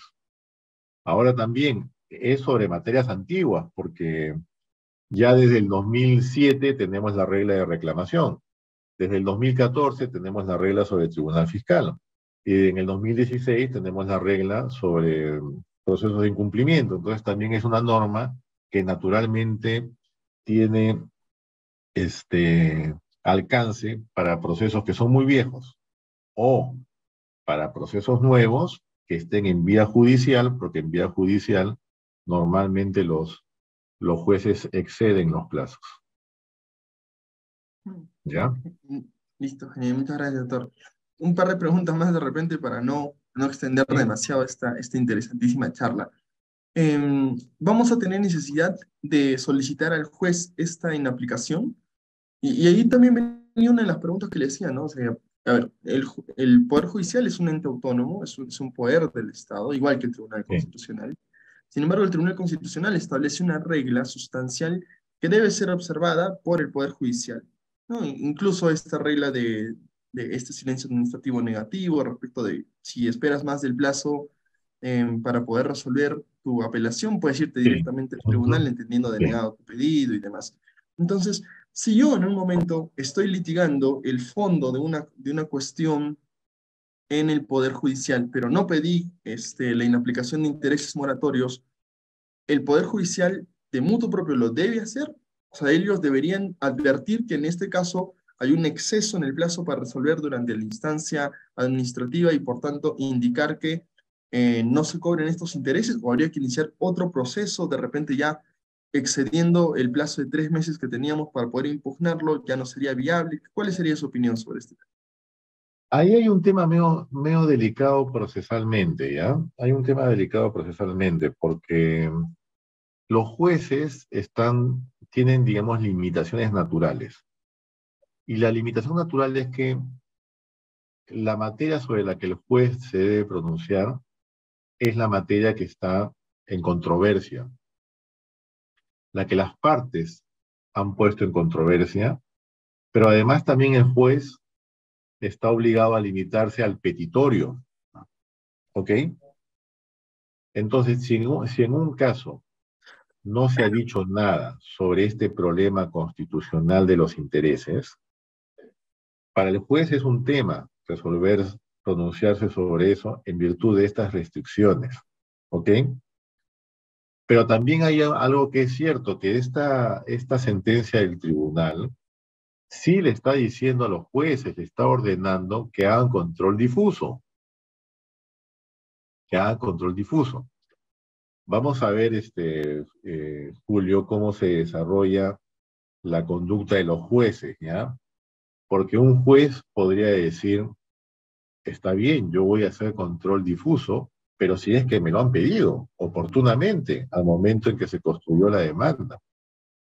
Porque si no me, no me lo han pedido y los argumentos vienen por otro lado, yo estaría haciendo una extrapetita. Me estaría yendo más allá de lo que me han pedido, que también es un tema procesal de una infracción judicial. Vamos a ver qué pasa en la, en la, en la jurisprudencia, a ver cómo se desarrolla esto, porque lo que está muy claro es que lo que quiere la sentencia del, del tribunal constitucional es que esto se aplique. Se aplique porque siente que hay violación, hay violación de derechos constitucionales, ¿no? Sí, sí, sí, es cierto. Y ya para terminar, doctor, eh, dos preguntas para, para poder terminar. Una, si esto podría resultar aplicable a otra entidad que no sea una, una multa, digamos, que podría devenir de otra, otra um, institución pública, si este criterio también podría ser semejante, podría ser este, similar para, este, para estos casos. Y eh, la última estaría referida con cómo recuperar estos importes, porque tenemos un plazo prescriptorio justamente que no va a permitir de alguna forma que todos los importes sean recuperados. O sea, hay un plazo de cuatro años desde que se paga eh, para poder recuperar esta deuda y una interpretación que no utiliza normalmente el tribunal, que es desde el momento en que ésta deviene en, en indebida, ¿no? Desde el momento en que un pago deviene en indebido. Sí, sí, que normalmente no, no se utiliza ni, ni, en SUNAT ni en el Tribunal Fiscal. Ellos consideran la fecha de pago y de ahí cuentan, digamos, los cuatro años desde el primero de enero del año siguiente. Em, ¿Qué oportunidad tiene este contribuyente, tienen los contribuyentes de recuperar estas deudas? Eh, ¿qué, ¿Cuál sería la recomendación para ellos? A ver, yo creo lo siguiente, ¿ya? Y este también es un tema mío sensible. Si el pago se ha efectuado y el caso ya está cerrado, es decir, el caso ha quedado firme con la acción del pago o porque producto de, la, de una última sentencia se pagó y ahí quedó, también hay precedentes, digamos, del Tribunal Constitucional sobre los efectos de sus sentencias en el sentido de que se tiene que respetar la intangibilidad de la cosa juzgada precedente. ¿Ok? Entonces, si el caso ya está cerrado y está firme, yo creo que no se puede pedir devolución. Ese es mi pensamiento. Si el caso todavía está abierto, pero yo he pagado, eh, pero todavía está abierto, yo ahí sí tengo el derecho de decir un momentito voy a aplicar esta sentencia y yo he pagado, no sé, dos millones. Yo no debo pagar dos millones, yo debo pagar millón quinientos, devuélvame. Yo creo que ahí sí puedo usar este criterio, pero no sobre casos que ya han sido este, declarados firmes. Creo que eso sería un, un desorden muy grande e iría contra otro principio constitucional que es el de la seguridad jurídica también. ¿Ya? había otra pregunta. la otra pregunta estaba referida a si había otra entidad del Estado, digamos, OEF, Sinermi. Ah, ¿Qué tal si es que ellos también tenían una multa relacionada? Es lo mismo, al final es lo mismo. Lo que ha dicho el tribunal, eh, digamos, eh, lo que está diciendo el tribunal es, oye, a nadie en este país se le puede obligar a pagar intereses por haber ejercido un derecho si es que el derecho de petición no ha sido respondido en el plazo razonable. Y el plazo razonable es el que establece la ley. ¿No? Entonces yo creo que en cualquier situación equivalente, un ciudadano va a poder decir un momentito, porque ya no me más interés porque tú te has demorado siete años en resolver mi, mi, mi petitorio. Creo que es lo mismo. En materia tributaria hay un, hay un ingrediente adicional, ¿no? Que es el principio constitucional de no confiscatoriedad, ¿ya? Y por supuesto, la deuda tributaria también se puede convertir en confiscatoria si es excesiva, etcétera, etcétera. Entonces, hay un ingrediente adicional. Pero creo que sin considerar ese ingrediente, ese ingrediente eh, es tan importante el derecho de petición y es tan importante lo que ha dicho el Tribunal Constitucional, que las personas tienen derecho a que las cosas sean resueltas en plazo razonable y que ese exceso no puede generar, generar un costo que haga, que haga absolutamente oneroso ejercer el derecho, creo que ese es un principio que se puede aplicar en cualquier, este, en cualquier caso.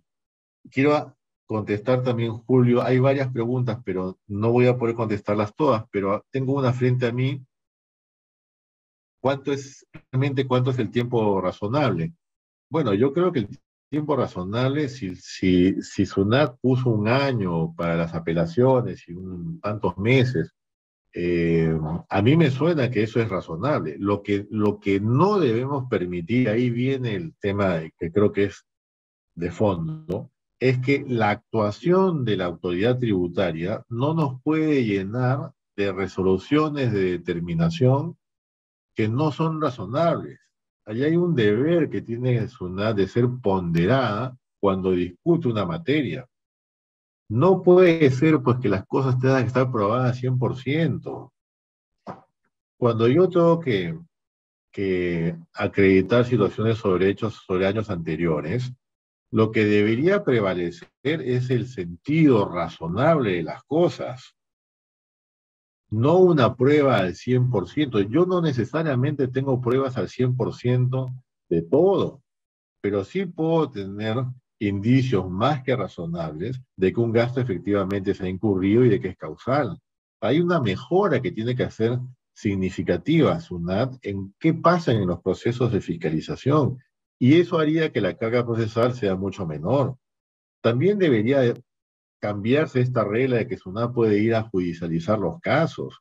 Si ya tenemos el Tribunal Fiscal encargado de esto, ¿por qué ¿por qué exceder esto? O en todo caso que sea absolutamente excepcional el derecho de, ir en vía judicial, ¿no?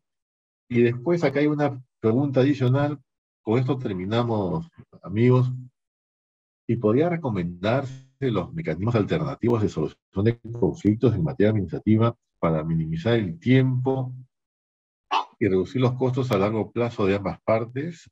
Eh, creo que es un poco lo mismo, ¿no? Este, yo creo que el proceso de fiscalización debería tener otra eficiencia, otra eficiencia, otra razonabilidad. Cuando una fiscaliza debería estar inspirada en qué cosa está fiscalizando, qué es un impuesto. Un impuesto tiene que grabar expresiones de riqueza. Un impuesto en sí mismo no debe grabar porque me falta una prueba. No debería. Tendría que ser muy flagrante. Señor, usted tiene un gasto deducible, sí. Muy bien. Por favor, acredíteme. No tiene ninguna prueba, ninguna. Bueno, señor, no tiene ninguna prueba. Ya más que voy a hacer, le voy a tener que decir que usted debe esto. Pero sí tengo pruebas. Y, las pruebas en conjunto razonablemente me dicen que, que el gasto es, es, es, es causal y deducible. Ya, señor, suficiente. Pero esa, esa razonabilidad no, no, no la encontramos, pues que es un poco lo que ha escrito el MES en ese comunicado en, que hemos leído juntos, en donde eh, desde mi punto de vista, dice todo lo que no debe decir, todo lo que no debe decir lo, dice en ese comunicado. Julio, ahí veo que tú vas a contestar a una pregunta, me parece. Eh, no, no, doctor, ya están. Ah ya están contestadas por usted. En verdad ha sido una, una, charla magistral. Hemos tenido la oportunidad de compartir con usted varias ideas y creo que todos los participantes, incluyéndome, nos llevamos una muy buena impresión acerca de su charla, porque ha puntualizado los puntos que, que necesitábamos y dado respuesta justamente a estas, digamos, de alguna forma falacias que empezaron a salir de parte del gobierno en una crisis tan complicada como la que teníamos, ¿no? Justo la sentencia se emitió en el tiempo en el que las huelgas eran bastante intensas en la ciudad de Lima. Y bueno, no me parecía tan mm. razonable que tan suelto de, eh, de boca, digamos, las instituciones del Estado se pronuncien por Twitter o den charlas o den algún tipo de, de conferencias sin tener en cuenta este, pronunciamientos tan importantes, ¿no? que ya tiene el tribunal de años. No es un pronunciamiento nuevo, en realidad son pronunciamientos que ya venían corriendo años atrás. Mira, Julio, es muy potente, el poder del Estado es muy potente cuando quiere difundir algo, es muy potente. Y además se difunden de una forma que no son pues este, necesariamente las, las adecuadas, ¿no? Mira, cuando, cuando sale la norma 16, ¿te acuerdas hace unos años que se incorporó la norma 16? Este, en aquella época yo era parte del comité tributario de Confiep, ¿ya? Éramos dos personas más y yo. Este, y veíamos que los medios de comunicación, especialmente las televisoras, entrevistaban a, funcionarios de SUNAT sobre la norma 16.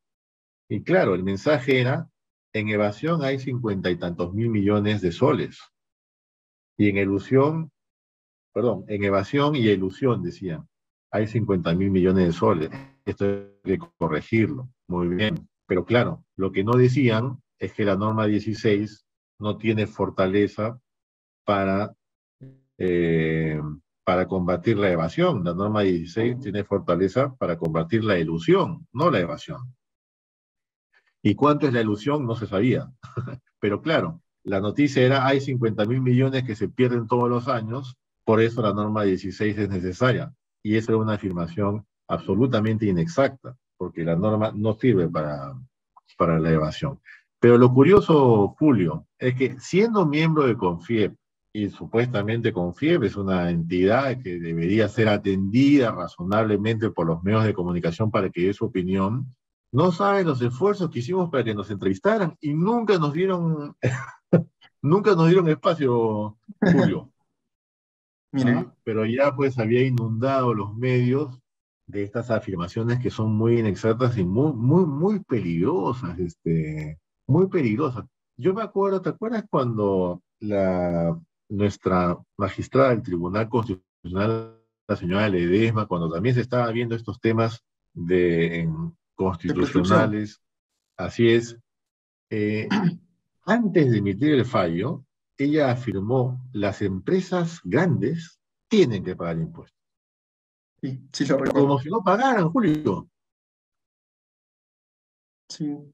Incluso ella fue la autora y la ponente de la, de la sentencia que, de intereses moratorios también, de, si no me equivoco, el caso de Scotia, creo. Y, sí, ese caso, ese es uno de los primeros y pocos casos de intereses moratorios que se perdió, ¿no? Cuando ya teníamos una línea jurisprudencial sólida sobre ese tema. Así es. Fue uno de los casos en los que hubo un revés del tribunal. Sí, sí, sí, sí, sí.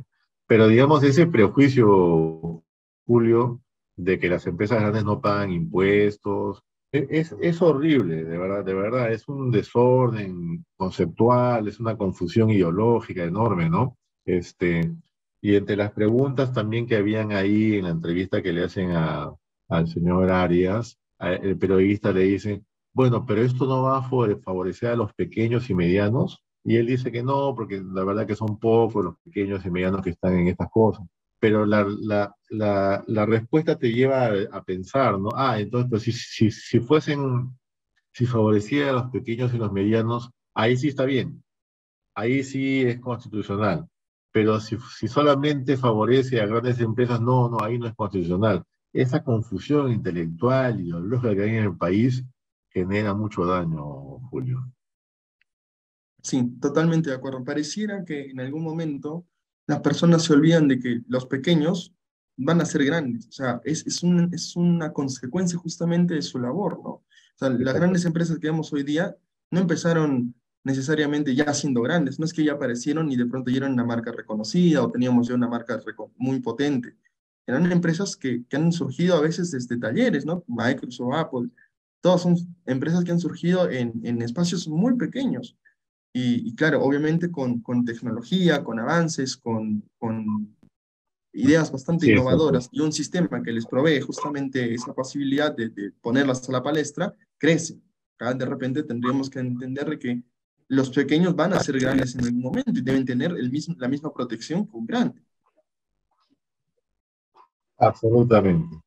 Todos por igual con los mismos derechos, Julio, como, como, como manda un Estado de Derecho, ¿no? Un Estado de Derecho es eso. Todos tenemos los mismos derechos más que agradecido en verdad por su ponencia. Agradecemos también a todos nuestros participantes que se han podido conectar hoy día. Em, y les dejamos también nosotros en nuestras redes sociales para que ustedes se puedan unir, para que puedan formar parte de nuestra comunidad de Telegram. Eh, y agradecemos nuevamente al doctor Ramón, que lo estaremos invitando para una próxima ponencia, porque ha sido realmente muy potente su, su disertación esta mañana. Este, Muchas gracias, eh, estamos todos hay, una, hay unas preguntitas ahí que no he podido contestar, pero dale mi, mi correo electrónico, que me la manden. Yo trato de, tengo poco tiempo ya, pero trato de, de, contestarles, por favor. Creo que hay dos o tres que no he podido contestar. Sí, perfecto, doctor. Nosotros nos encargamos de hacérselas llegar por correo en todo caso. Un abrazo a todos y muchas gracias. Gracias, Julio. Igualmente, doctor. Hasta luego. Hasta luego, queridos participantes.